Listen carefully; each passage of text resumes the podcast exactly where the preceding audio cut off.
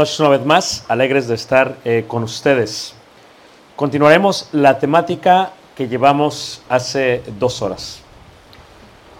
Vemos cuando sale el pueblo de Israel, dice el libro de Éxodo en el capítulo 32, que al salir el pueblo de Israel, ellos estuvieron 430 años, según el inicio del libro de Éxodo, y en Éxodo capítulo 32, ellos han de reaccionar a su salida de la manera en que ellos habían aprendido por tanto, por tanto tiempo. Nosotros no sabemos qué tan influenciados estamos por nuestra cultura hasta que conocemos al único y al verdadero Dios. No nos damos cuenta ni nos percatamos de cómo nos hemos inundado de nuestra cultura hasta que empezamos a mirar a través de la Biblia cómo es que se va digiriendo, deshebrando y desechando de alguna otra manera la cultura propia, hasta llegar a entender quién es el verdadero Dios. 430 años estuvieron los judíos, los israelitas en, en Egipto, y después Dios los saca con mano poderosa.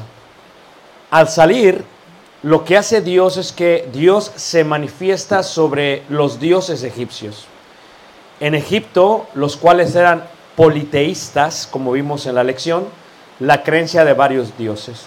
Y lo que hace Dios es que a través de las plagas, Dios permite que los egipcios vean a los que ellos consideran dioses y que este Dios de Moisés, de Jacob, Isaac y Abraham, ahora los estaba destruyendo. Y dice, por ejemplo, que el río Nilo, el único río de todo el planeta que corre del sur hacia el norte, a diferencia del resto, este co- corre del sur desde Sudán hacia la parte de Egipto, desemboca por la parte de Alejandría en el mar Mediterráneo. Era el único que corría así, lo consideraban un dios, el dios de la fertilidad con su dios Ra. Y las plagas muestran eso, Dios está sobre los dioses y hace que el río Nilo se transforme en sangre, hace que el dios Sol se oscurezca y Dios dice, yo estoy sobre tus dioses. Y salen. Y había un dios el cual ellos consideraban el dios no solamente de la sabiduría, sino de la fertilidad, era el dios Apis, el dios becerro. Y cuando salen de Egipto, Moisés el que los saca, les indica que se queden en las faldas del monte Sinaí, en el desierto del Sinaí, y sube entonces Moisés y se tarda mucho tiempo. Y al tardarse mucho tiempo, ellos empiezan a desesperarse. y ellos incurren a su cultura, que realmente no era su cultura, como les decía yo hace tiempo. México no tiene ni 250 años de antigüedad. Si lo ves en civilizaciones, es, una, es un país realmente joven. No es muy antiguo México. Ellos tenían 430 años y ya estaban inundados dentro de la cultura egipcia. De tal manera que todo lo que ellos habían visto en Egipto, ellos lo volvieron a hacer.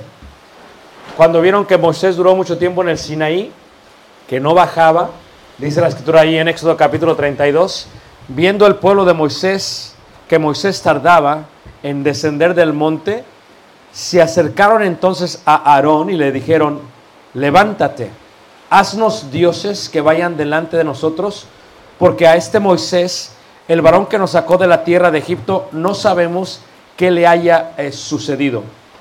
Y Aarón les dijo, apartad los arcillos de oro que están en las orejas de vuestras mujeres, de vuestros hijos y vuestras hijas, y traédmelos. Entonces todo el pueblo apartó los arcillos de oro que tenían en sus orejas y los trajeron a Aarón. Y él los tomó de las manos de ellos y les dio forma con buril e hizo de ello un becerro de fundición. Entonces dijeron, Israel, estos son tus dioses que te sacaron de la tierra de qué? De Egipto. Fíjate, tomaron de los aretes, los fundieron e hicieron un becerro de oro. ¿Por qué? Porque cuando estuvieron en Egipto, el dios Apis era el becerro de oro. ¿Y qué es lo que pasa? Ya no están en Egipto, pero se acuerdan de Egipto. Quieren adorar como se adoraba en Egipto. Y eso es precisamente lo que hacen. Se tarda Moisés, haznos. ¿Por qué? Porque como yo decía hace unos momentos, el problema no es en la materia. El problema es lo que está detrás de la materia. El problema no es ni siquiera el oro. El problema es lo que está detrás del oro. Dice, haznos dioses para que digamos nos sacaron. ¿Quién los había sacado de Egipto? Jehová de los ejércitos. Pero ¿quiénes querían ellos que los hubiese sacado de Egipto? El dios Apis. Ellos habían visto cómo todos los primogénitos de los animales habían muerto, incluyendo los bueyes. Ellos decían, no, queremos que nos hagas dioses. ¿Por qué? Porque el problema no es el oro, ni la imagen del becerro de oro, sino lo que está detrás de ello. A los demonios los sacrificaron. Esto es, lo que está detrás de la imagen es un demonio. ¿Y qué es un demonio? Lo que fue un ángel, un ángel que cayó del cielo porque pecó contra Jehová, se convierte de ángel a un espíritu inmundo o un demonio. La palabra demonio significa demonio del griego adversario. ¿Y qué quieren? Como su padre es el padre de la mentira, mentir. Quieren que el pueblo no reconozca a Jehová como el Dios que los había sacado de Egipto. Y ese es el problema con la idolatría. La idolatría niega la verdad. La idolatría coloca otra verdad. El problema no es el oro, no es el becerro, es lo que está detrás de ello. La comunión que se tiene con los demonios. Tú dirías, ¿cuál es el problema con los demonios? ¿Qué problema tendría ese? Cuando vemos la idolatría entonces, nos damos cuenta que la idolatría es mucho, mucho, muy antigua. Dios, ahí en Éxodo capítulo 20, espera que ellos comprendan una nueva entidad, una entidad como un pueblo, ya no en la convicción de muchos dioses, ya no politeísta, sino ahora monoteísta. ¿Y cuál es el primer mandamiento? Yo soy Jehová tu Dios. Pero ¿cuál es el segundo mandamiento? Dice ahí el segundo mandamiento, dice 22, no tendrás dioses ajenos delante de mí, no te harás imagen, ni ninguna semejanza de lo que arriba está en el cielo, ni abajo en la tierra, ni en las aguas debajo de la tierra, ni te, no te inclinarás a ellas, ni las honrarás, porque yo soy Jehová tu Dios fuerte y celoso, que visito la maldad de los padres sobre los hijos hasta la tercera y cuarta generación de los que me aborrecen y hago misericordia a millares, los que me aman y guardan mis mandamientos. ¿Cuál es el problema con la idolatría? ¿Cuál es el problema con una imagen? Reitero, la imagen no es nada. Es la imaginación de los hombres. Ellos hicieron un becerro, tal como lo habían aprendido en Egipto. Ellos habían cantado, pasaron el mar rojo y habían cantado. Moisés les había enseñado. Les había dicho, cantaré yo a Jehová porque se ha magnificado grandemente, grandemente. Ha echado en el mar al caballo y al jinete. Esa era la verdad. Pero ellos dijeron no. Regresaron a su cultura. Regresaron al Dios antiguo. Y dijeron, haznos dioses. ¿Cómo? De oro. ¿Por qué de oro? Porque así lo vieron en Egipto. Y una vez que sacaron el Dios de oro, dice la escritura que qué? Que hicieron fiesta, comieron, danzaron. ¿Por qué? Porque para el egipcio, si tú estudias cultura egipcia, los egipcios tocaban los instrumentos musicales para los dioses. Siempre la música instrumental era sagrada, nunca era humana. ¿Qué hacían? El sacerdote egipcio hablaba acerca de los dioses, salían las mujeres y tocaban instrumentos y luego empezaban a qué? A danzar. Es más, cuando salen lo que hacen es que, ok, Miriam y las mujeres tomaron sus panderos y qué? Y danzaron, porque eso fue lo que vieron en Egipto. Esto es, la comida, la fiesta, lo que hacían es lo que se hacía. ¿Para qué se hace una fiesta? Para sus dioses. ¿Pero por qué? Porque es algo que les gusta a ellos. En la fiesta, ¿qué se hace? Se come, se bebe y se baila. ¿Y quién se goza con el baile? No los dioses, porque aún las egipcias bailaban para los dioses. Nunca los hombres bailaron. Eran las egipcias las que bailaban para los dioses y tocaban instrumentos para los dioses. Siempre se vio relacionada la, la, música instrumental con los dioses. Pero ellos lo hacían para ellos mismos. En la primera carta de Corintios, en el capítulo 10, cuando se hace el recuento de, esta, de este hecho y de otros hechos muy similares a este, en la primera carta de Corintios, capítulo 10, dice la escritura ahí, en el versículo, en el versículo 6, 10, 6, dice así, hace una comparación y dice así Pablo, mas estas cosas sucedieron como ejemplo para nosotros para que no codiciemos cosas malas como ellos codiciaron. O sea, ¿por qué pasó lo de Egipto, lo del becerro de oro? Dice Pablo, para que tú y yo aprendiéramos a no ser iguales que ellos. Versículo, versículo 7. Ni seáis que idólatras. ¿Qué es un idólatra? Un idólatra es aquel que toma una imagen, un lugar, un artículo o un tiempo como algo sagrado. Lo repito, la idolatría es aquello que toma el lugar de Dios, ya sea una imagen, un lugar, un artículo o un tiempo. Lo pongo de mejor manera. Si tú vas a China y visitas Beijing y atrás de los castillos antiguos y subes, lo que mirarás es un ídolo. Y los chinos suben y comen del ídolo. Ponen cacahuates y comen. Y el ídolo tiene una cabeza como de cerdo, varios cuernos, varios brazos y es totalmente oscuro. Si tú vas a la India, te das cuenta que ellos adoran a alguien que tiene cuerpo humano y la cara como de elefante. ¿Y qué hacen? Menean la comida que le han de ofrecer porque son vegetarianos, lo expliqué hace rato por qué, porque creen que si no se comen al tío, a la tía o al abuelo, y menean enfrente de ellos del incienso, y luego comen los cacahuates, comen las nueces, o sea, se las sacrifican, se lo dan al ídolo, y luego comparten con él el alimento. Y en Corinto, aquí donde se está hablando, Corinto es una ciudad que se encuentra manejando a dos horas de Atenas. Y ahí lo que hacían es que había templos, eran politeístas, grecorromanos.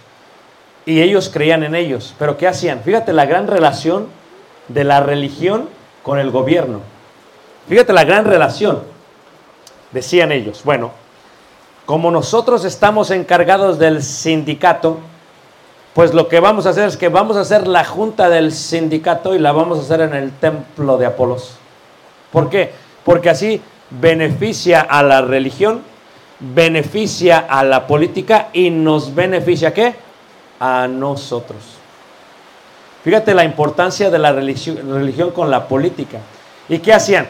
Pues si vamos a ir al templo, tenemos que ofrecer sacrificios tenemos que hacer fiesta. Y cuando hagamos fiesta, tenemos que comer de eso que estamos adorando. Esto es, si la diosa era Afrodita o Diana, se ofrece una hembra entre los animales. Pero si es un dios macho, se ofrece un macho. Y después todos comemos. ¿Y cuál era una de las delicias que comían ellos? La sangre. ¿Tú alguna vez has probado moronga? ¿No? Puro gansito. ¿Usted, hermano? No. La verdad, hermano, la verdad. Se echó unos taquitos. La verdad.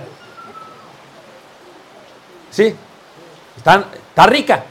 Está rica. Pero era sangre. Sangre. Los griegos comían sangre. Y esto está totalmente prohibido en la Biblia. Comer sangre. Incluyendo la moronga al día de hoy. ¿Qué pasa? Ellos hacían una fiesta y todos celebraban y comían de lo sacrificado a los ídolos.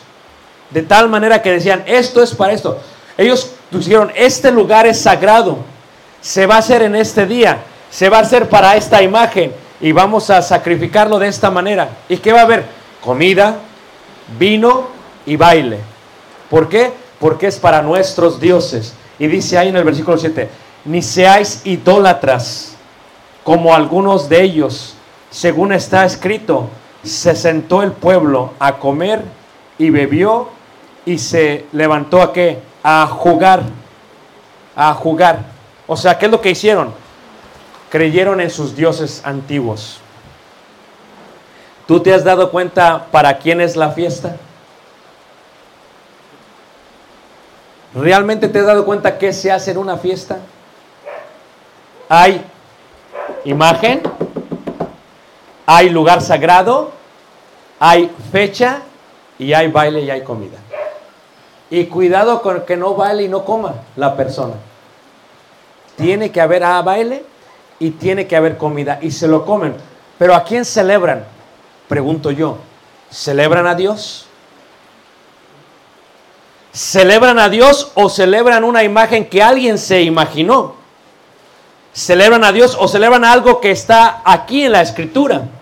Dice aquí, no seáis idólatras como algunos, según está escrito, se sentó el pueblo a comer y a beber y se levantó a juzgar. Versículo 14, por tanto, amados míos, dice, huid de qué? De la idolatría. En el Antiguo Testamento estaba prohibidísimo hacerse imagen, hincarse, hacerles fiestas a las imágenes, y lo mismo está en el Nuevo Testamento, porque Dios no ha cambiado. Hay una parte que del Antiguo Testamento es la esencia divina. Dios no quiere otros dioses. Te lo voy a poner de mejor manera. Levante la mano quien está casado. Ahí está. Los casados. Amén, hermanos. ¿Contentos? No dijeron todos amén. Estoy preocupado. ¿Qué pasa? Tú te casas. Exclusivamente te casaste y apartaste a tu esposa para ti, hermano. Amén. No quieres que nadie más se vaya con ella. Amén. Dios apartó a su pueblo. Lo sacó de Egipto y lo llevaba. Cantaron todos. Y al ver la ausencia de Moisés, se levantaron otro Dios. ¿Qué sintió Dios? Imagínate tú que de pronto tú invitas a quien fue tu esposa, tu novia, la sacaste a comer. ¿Cuánto no te gastaste en tu novia? Amén. La llevaste al cine, le compraste palomistas, le compraste el osote de peluche que tiene en su cuarto. Gastaste todo esto, te casaste para que después de haberte casado con ella, se vaya con otro. Sí, eso es lo que decía Dios. Yo rescaté al pueblo y se está yendo a través de otro Dios. La idolatría es precisamente eso. Cuando Moisés lo sacó de Egipto y llegó a la tierra prometida, no pudo entrar. Dice que desde el monte Nebo vio la tierra prometida. Y sí, desde el monte Nebo en Jordania se ve Jerusalén, se ve el mar muerto, se ve, se ve toda la tierra prometida. Y le dice Dios, no vas a entrar. Y habló con Dios, permíteme, no vas a entrar. Cuando muere, le dice Dios, desciende y muérete. Así le dice la escritura, muérete. Pero ¿dónde está la tumba de Moisés? Nadie sabe. ¿Por qué? Porque Dios sabe cómo es el pueblo de idólatras. Se puede idolatrar también que un lugar. Y se puede decir, en este lugar murió Moisés y entonces hacen de ese lugar un lugar sacro, un lugar santo. Y Dios no quiere eso. Dios no quiere que apartes un lugar. Dios no quiere que tengas una imagen. Dios no quiere ni siquiera un día. Fíjate Dios, dice, me vas a adorar cada primer día de la semana para que tu semana empiece bien. Pero no quiere un día en específico. ¿Por qué? Porque Dios sabe lo idólatras que somos. Si le doy un día, ¿qué va a pasar? Todo el año va a ser un descarado. Y ese día se va a portar como un santo. Dios sabe cómo es el ser humano. ¿Qué pasa? Si digo que pase un año, se va a portar como Él quiere. ¿Qué? Va a beber, se va a emborrachar, se va a ir a bailar y luego va a querer hacer lo que sea, pero un día se va a portar ¿qué? Muy bien. Dice la madre, ¿de qué sirve que me guardes este día? Te portas muy bien este día, pero el resto del año como si no existiera. Dice entonces Dios, así no es. Dice, ni seáis idólatras, dice la escritura, como algunos de ellos según está escrito. 8. Ni forniquemos como algunos de ellos fornicaron y cayeron en, un día 23 mil. Ni tentemos al Señor como también algunos de ellos le tentaron y perecieron por las que? Por las serpientes.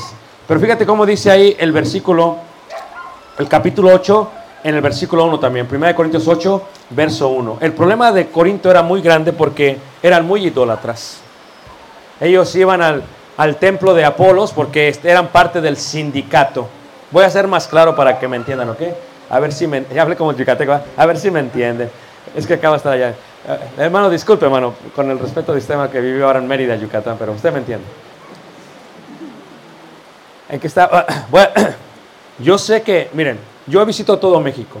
Lo conozco bien de punta a punta. Arriba de San Luis Potosí, nadie quiere Obrador. Es una verdad. Pero no más bajas de San Luis Potosí, todos aman a Obrador, son am lovers. ¿Ok? Es una realidad. Más en Tabasco, más en Chiapas, Quintana Roo y estoy en Cozumel. No sé cómo sea aquí en Cozumel. Espero no meterme en problemas si me den de comer toda la noche. Pero ¿qué pasa? En el tiempo de los corintios había un sindicato. Y el sindicato manipulaba las masas.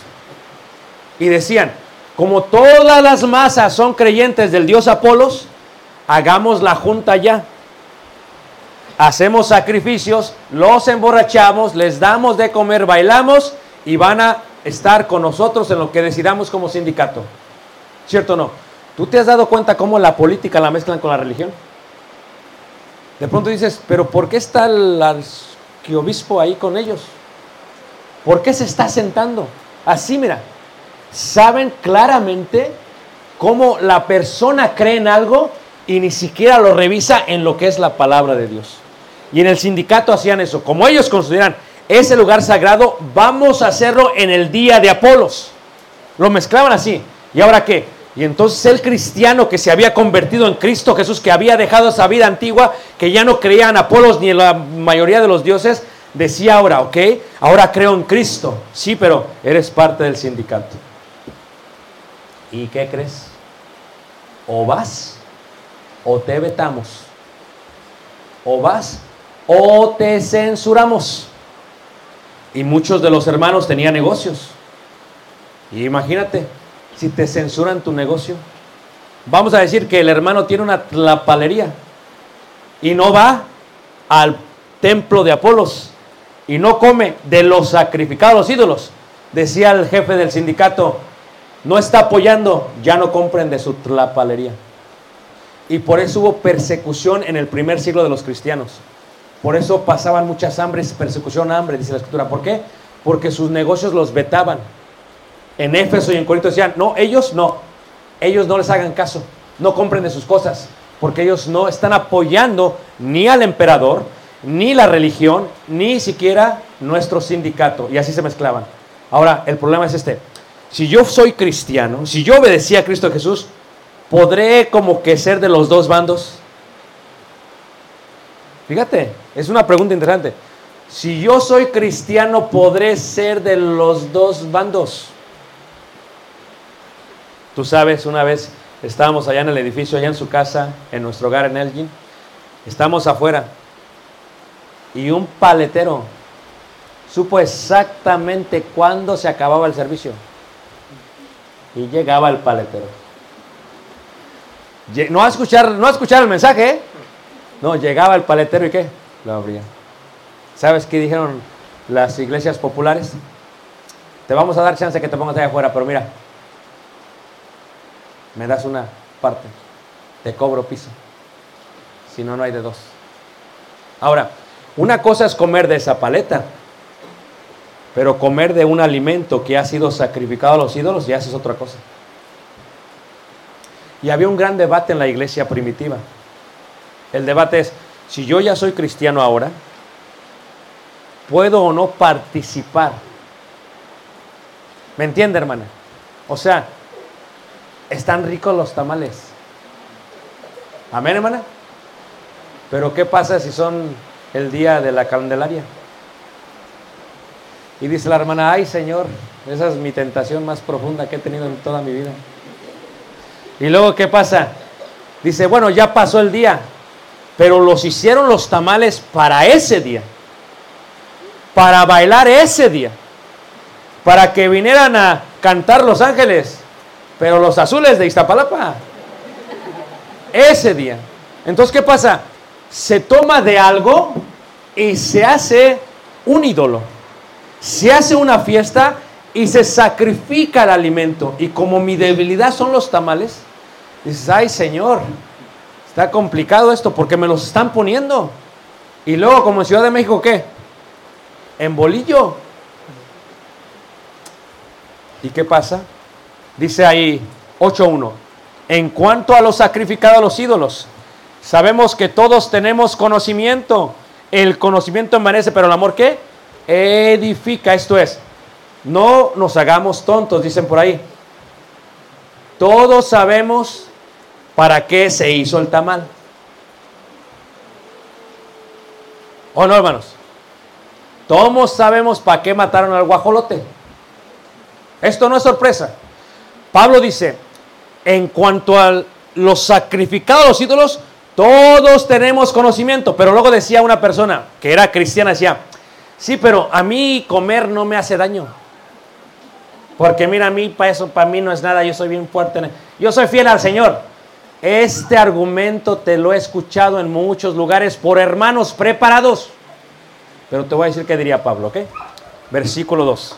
Dice, y si alguno se imagina que sabe algo, aún no sabe nada como debe saberlo.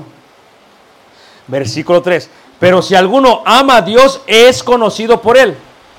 Acerca pues de las viandas que se sacrifican, dice ahí, a los ídolos, sabemos que un ídolo nada es en el mundo y que no hay más que un Dios, claro. O sea, ¿qué es un ídolo? Un pedazo de madera. ¿Qué es un ídolo? Un pedazo de piedra. ¿Qué es un ídolo? Un pedazo de barro. ¿Qué es un ídolo? Una imagen en la pared. No es nada. El problema no es el ídolo. El problema es lo que está detrás del ídolo. El problema es lo que estás apoyando y está detrás del ídolo. Pero dice ahí la palabra de Dios. Versículo 5. Pues aunque hay algunos que se llamen dioses, sea en el cielo o en la tierra, como hay muchos dioses y muchos señores, para nosotros, sin embargo, solo hay un Dios, el Padre del cual proceden todas las cosas, y nosotros somos para Él, y un Señor Jesucristo por medio de Él, cual son todas las cosas, y nosotros por medio de qué? De Él. Cierto, para mí, y espero que para ti solamente haya un solo y verdadero Dios. Pero decir que creo en un Dios y andar bailando con los ángeles caídos es algo incongruente. ¿Sabes que cuando yo era pequeño se me hacía incongruente ver cómo mi mamá nos empujaba solamente uno o dos o tres veces al año a ir a un templo? Y se me hacía incongruente que mi papá fuese borracho. O, como decimos vulgarmente, crudo. Esto no hace nada de sentido, ¿a poco no?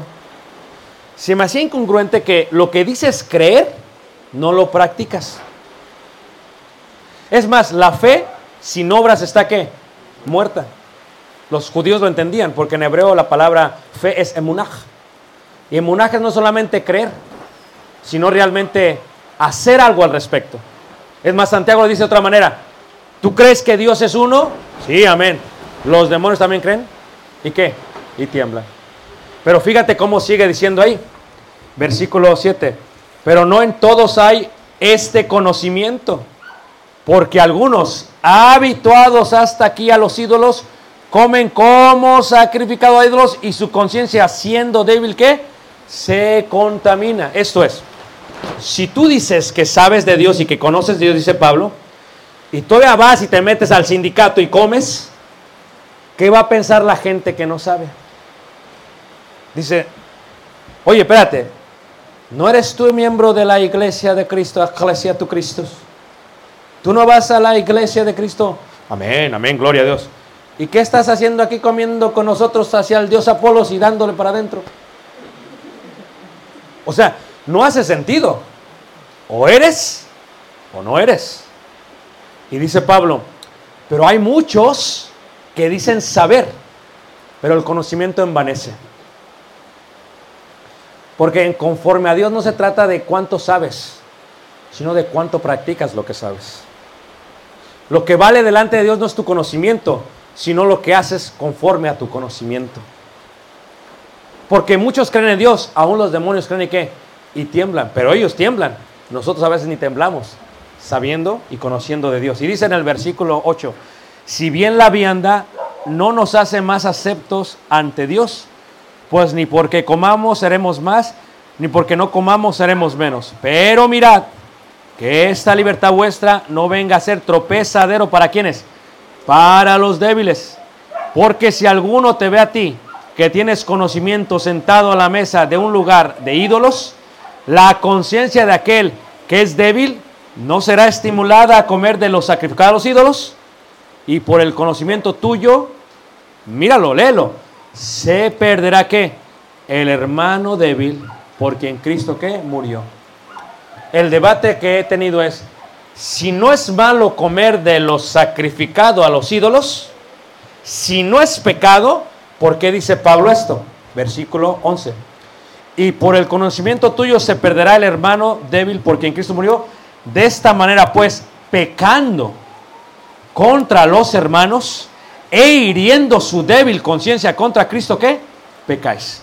Si no es pecado, ¿por qué Pablo dice que es pecado? Ahí está. Si no es pecado sentarte a comer tamal, ¿por qué Pablo dice que es pecado? Bien dice, el alimento no te hace más acepto a Dios, porque lo comas o no lo comas, es cierto. Lo que nos acercó y nos hizo acepto a Dios fue la sangre de Jesucristo, el sacrificio de su Hijo, totalmente. Pero, cuidado, no sea que estemos provocando a celos a Dios. Lo dice después, te sientas a la cena del Señor y te sientas a la mesa de los qué? De los demonios. Es bien difícil, hermanos. ¿Sabes cuándo se vuelve más difícil? Con la familia. Ahí se ve, a uno se da cuenta quién es cristiano quién no. La familia rompe ese paradigma, ese esquema y te da una eureka increíble. La familia. ¿Por qué? Porque cuando tu madre te empieza a manipular sentimentalmente conforme a tus creencias, tú dices, yo no veo nada malo. Sí, pero ponte a pensar. Ahí vas, ahí te sientas, ahí comes, ¿verdad? Y ahí están tus niños. Coman. Pero papá, dijeron la... Tú come. Come. Ok. Está bien rico el pavo, dice el niño. Está come y come el niño bien rico. Ahí no está el papá. Entonces, ¿qué pasa? No es lo que tú dices que crees. O sea, lo que está viendo Dios, fíjate cómo dice ahí en el capítulo 10 otra vez. En el capítulo 10 lo que está diciendo Dios es esto. Es un contexto del todo. Capítulo 10, versículo 19. ¿Qué, pues, eh, ¿Qué digo pues? 10, 19 dice, que el ídolo es algo o que sea algo lo que se sacrifica a los ídolos. Antes digo que los, que los gentiles sacrifican a los demonios que los sacrifican. ¿Es algo el ídolo? No. Pero lo que está detrás, eso es el que debe ser cuidado. Y luego sigue diciendo Pablo ahí. Dice, y no a Dios, y no quiero que vosotros os hagáis partícipes con quién? Con los demonios. No podéis beber la copa del Señor y la copa de los demonios. No podéis participar de la mesa del Señor y la mesa de los demonios. Dice, o provocaremos a celos a quién? Al Señor. Imagínate usted, hermano, se casó con la hermana, amén. Y luego imagínese que enfrente de usted se vaya a comer con alguien más. Diría la hermana, contigo me voy a comer el viernes, pero el sábado me voy con el otro. Esa es la idolatría. El domingo me voy a comer contigo, Dios. Pero ya empezaron las fiestas, espérate, de aquí para adelante es, dame chance. Fíjate, fíjate el concepto, hermanos. ¿Provocaremos a celos al Señor? Ahora, hay hombres celosos. Yo no conozco todavía a profundidad aquí a nuestro hermano Sanders. Percibo que es celoso. Solamente él sabe, ¿a poco no? Pero cuando te casas empieza a ver la relación. ¿A poco no? ¿Por qué lo ves así? ¿Por qué te ríes? ¿De qué te ríes? ¿Es chistoso o qué? Es celoso. Y lo empieza a mostrar. Y a veces hasta dan coda- la- las mujeres también son, las mujeres son más celosas a veces. ¿A poco no? La mujer hasta. ¿A poco no? Como que abrazan y jalan, va. No se esté riendo. La hermana como que se, no se esté riendo, dice, no se esté ría con la cajera. Pues me dijo buenos días, ¿y eso qué tiene que ver? ¿Es para reírse o qué? Celos. ¿Cómo se siente Dios? Cuando te rescata y no tengas la firmeza, la veracidad, el carácter para decir, esto no es de Dios. ¿Sabes cómo le hacen muchos ahora? El conocimiento los envanece. Es que esto que estoy viendo comiendo con el templo de Apolo sin el sindicato, a mí no me hace daño. Fíjate, así lo dice, hermano. A mí no me afecta en nada. Fíjate el concepto, hermanos. El, el conocimiento lo saqué envanecido. Y aquí dice el apóstol Pablo claramente, ¿te puedes sentar a la mesa del Señor? ¿Puedes beber de la copa del Señor y de la copa de los demonios? O sea, ¿cómo puedes tomar copa de sangre de los sacrificios y luego venir a la cena del Señor? ¿Cuántos cristianos hay así en el mundo, hermanos? Así de gente, hermanos, que dice creer en el único verdadero Dios, hermanos, pero la familia, mira, lo dobla. Porque la familia, y con cualquier cosita la mamá, mira, si no vienes aquí, dejas de ser mi hijo. ¿Cómo quieres tú que se conviertan en el verdadero Dios? Si estás practicando lo mismo que ellos. O sea, ponte a pensar. O sea, en los Corintios dice Pablo, si verdaderamente no es pecado, ¿por qué le dice a ellos? Pues haciendo esto, pecáis contra el hermano y pecáis contra Cristo. Es pecado. No se trata del alimento, sino de la comunión que se está teniendo con lo que está detrás de aquella persona. Luego dice en el otro capítulo, dice, si alguno de ustedes va a comprar carne, porque la carnicería, había carnicería como el día de hoy, y los carniceros, ¿cuándo venden más? Cuando había fiesta. ¿Cuándo se vende más? Cuando hay fiestas, cuando se vende más. ¿Qué pasa? Eh, los carniceros mataban para los sacrificios. Y a veces invitaban a los cristianos, vengan a comer. Tú podías ir, decían. Pero si tú te das cuenta que fue sacrificado a los ídolos, dice, cuidado. Oh, ten cuidado. ¿Por qué? Porque por el conocimiento tuyo se va a perder aquella persona. Es que el problema no es la comida todo solamente. Es lo que está detrás del ídolo. Pero ¿sabes cuál es el problema, hermanos? Que nosotros no tenemos la entereza de decir que creemos en algo. ¿Sabes por qué hay muchos cristianos tibios el día de hoy, hermanos? Porque no tienen los pantalones y sabes que esto es de Dios y esto no es de Dios. Y yo le dije una vez a una persona, si yo voy a estar aca- acahueteando el día de hoy mi cristianismo, mejor me regreso donde estaba antes. Donde veía a mi papá entrar borracho al templo. Porque si no vamos a practicar lo que es la Biblia, entonces ¿qué estamos haciendo aquí? O si vamos a arrancar alguna soja y decir esto, esto no aplica a mí, entonces ¿qué estamos haciendo aquí, hermanos? O sea, si no nos convertimos de Egipto, entonces ¿qué estamos haciendo aquí? Tengo más de 25 años, hermanos, predicando el Evangelio. He visto gente así, hermanos. Déjame decirte algo, hermanos. Una vez que una persona piensa que no hace daño, se meten de lleno, hermanos. Porque un poco de levadura le da qué? Toda la masa. Dijo aquella persona, voy a ir, pero no voy a bailar. No voy a bailar. Y empezó así como... No, no voy a... No voy a... No voy a tomar. Y decía mi padre, una, no es qué. Dos. Bien, hermano, se la sabe bien, hermano. Hermanos, ¿y qué pasa, hermanos? Yo me he dado cuenta, hermanos, cuando ves. ¿Y qué es lo que pasaba? Cuando yo era pequeño, no puedo hablar por ti, pero puedo hablar por mí, por mis experiencias como pequeño, hermanos. Siempre que era una fiesta, mis tíos se terminaban eh, borrach- emborrachándose y se terminaban peleando a golpes todos. Era un criticadero en la cocina. Mira lo que me regalaron, tanto que me costó a mí el mío. Tal vez solamente fue mi familia, no sé. ¿Fue tu familia así? No sé. Pero hermanos, ¿de qué sirve que hemos venido a Cristo y seguimos haciendo lo mismo que hacíamos antes? Entonces la pregunta que te haría es, ¿cuál fue el evangelio que recibimos? O la pregunta sería, ¿a qué viejo hombre murimos? A mí me encantaba la pachanga, hermanos, la fiesta. Yo soy de Ciudad de México, originario. Cuando se oía, tal vez están más jóvenes ustedes, ¿ok? Hermano, usted tal vez me lleva unos años, pero escuche. Cuando se oían las tocadas allá, Polimarch. No, no, no, no, hombre. ¿Eh? Era tremendo, hermanos. Era complicado, era difícil, hermanos. Era bien difícil, hermanos. ¿Tú crees que no mueve, hermanos? Mueve. Y luego cuando uno regresa y está dormido así, pues, dice, ay, Señor. El viejo hombre regresa, hermanos. Quiere volver a entrar. ¿Tú crees que no llama la atención? Y luego viene el amigo, el ex amigo, los primos, eh, vamos acá, ándale, que vamos acá. Mueve, hermanos. Pero yo tendré que tomar una decisión. ¿Diré que son los becerros de oro?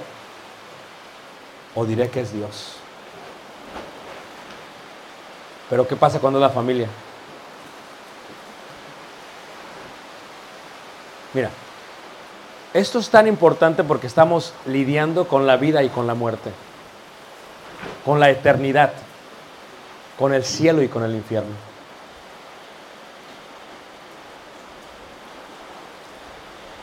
Esta mañana murió mi abuelita. A la una y media de la mañana murió. Era católica mi abuelita.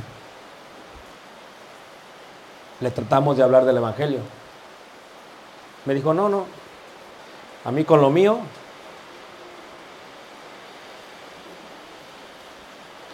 Y hablaba con mi madre esta madrugada. Y pues estaba abatida. Murió su mamá, murió mi abuela. Y lo que más duele en este aspecto, hermanos, es que se van sin Cristo y sin esperanza.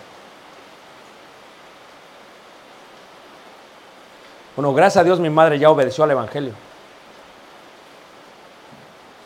Pero mi abuela no obedeció al Evangelio. Por eso esto es serio. porque estamos lidiando con la eternidad. Si por complacer a mi abuela o por complacer a la familia nos hubiéramos doblado, la pregunta sería, ¿qué evangelio le hubiera podido predicar? A veces el que calla otorga. Y a veces no decimos nada. Pero con eso estamos lidiando, hermanos. Yo espero que mi madre muera fielmente en el Señor. ¿Cuántos de nosotros tenemos familiares que no han venido a Cristo? ¿Tú crees realmente que se van a convertir ese día? Ni siquiera hablas de Dios en ese día. Es una mentira, ¿eh? La realidad de las cosas es que estamos ante la vida y ante la muerte. Duele, claro, soy ser humano, duele. Estoy en shock, claro, un poquito. Tenía 93 años mi abuela. Pero no puede decir mi abuela que no yo. No quiso. Pero imagínate, nosotros oímos, escuchamos, obedecimos y luego no hacemos. La idolatría, hermanos, es uno de los pecados antiguos, más antiguos que existen en la historia de la humanidad. Y no van a dejar de existir, porque se van evolucionando las creencias. Los mayas tenían sus ídolos, los egipcios tenían sus ídolos, y el día de hoy México tiene sus ídolos. Y si México termina en un futuro como toda nación llega a terminar alguna vez, como le pasó a la Gran Roma o le pasó a la Gran Grecia, va a haber gente nueva que tendrá sus nuevos ídolos. Van a pasar los ídolos, pero Dios no pasará jamás. Solamente hay un Dios y ese Dios es invisible. No hay nadie que pueda imaginarse al Dios de los cielos, porque solamente hay un Dios y un único mediador entre Dios y los hombres, y este es Jesucristo, Jesucristo, Hijo de Dios. Hay un himno que cantamos no sé si lo saben, pero habla acerca de esto de la idolatría. Dice, ven a adorar al verdadero Dios y alabar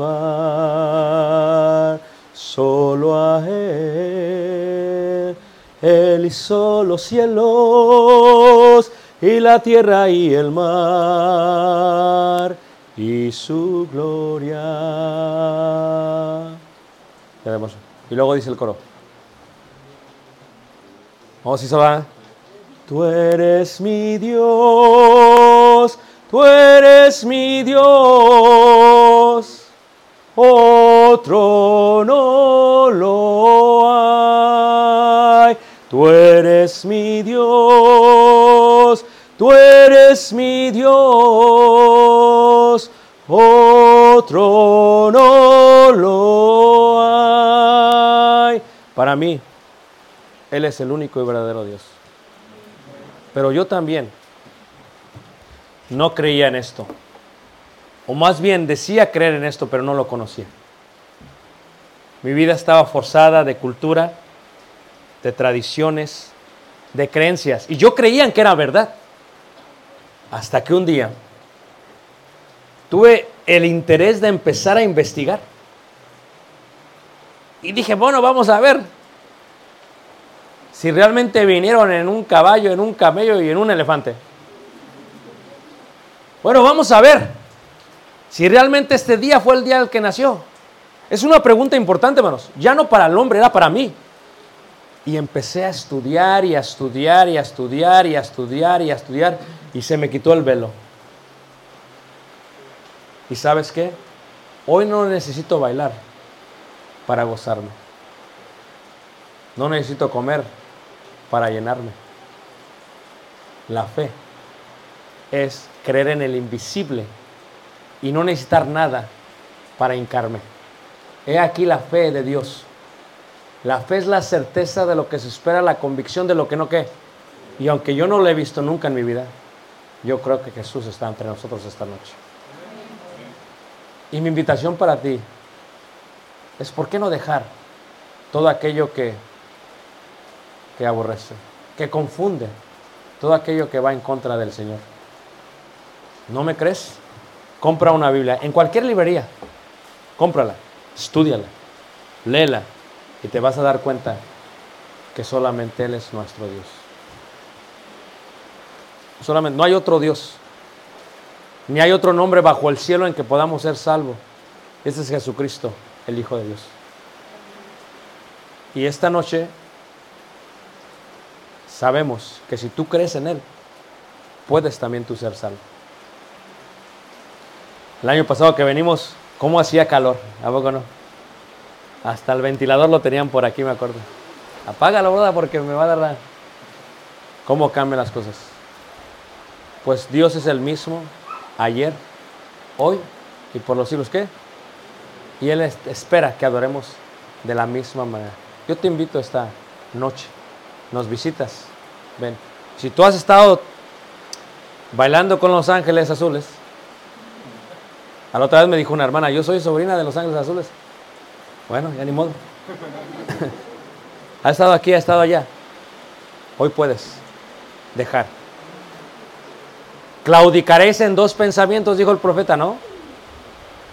O eres de Dios o no eres de Dios. ¿Serás agua fría y caliente o serás tibia? No, porque te vomitaré qué? De mi boca. Vamos a cantar un himno de invitación. Te invitamos. Él es nuestro único y verdadero Dios. Dios los bendiga a todos. Pásalo.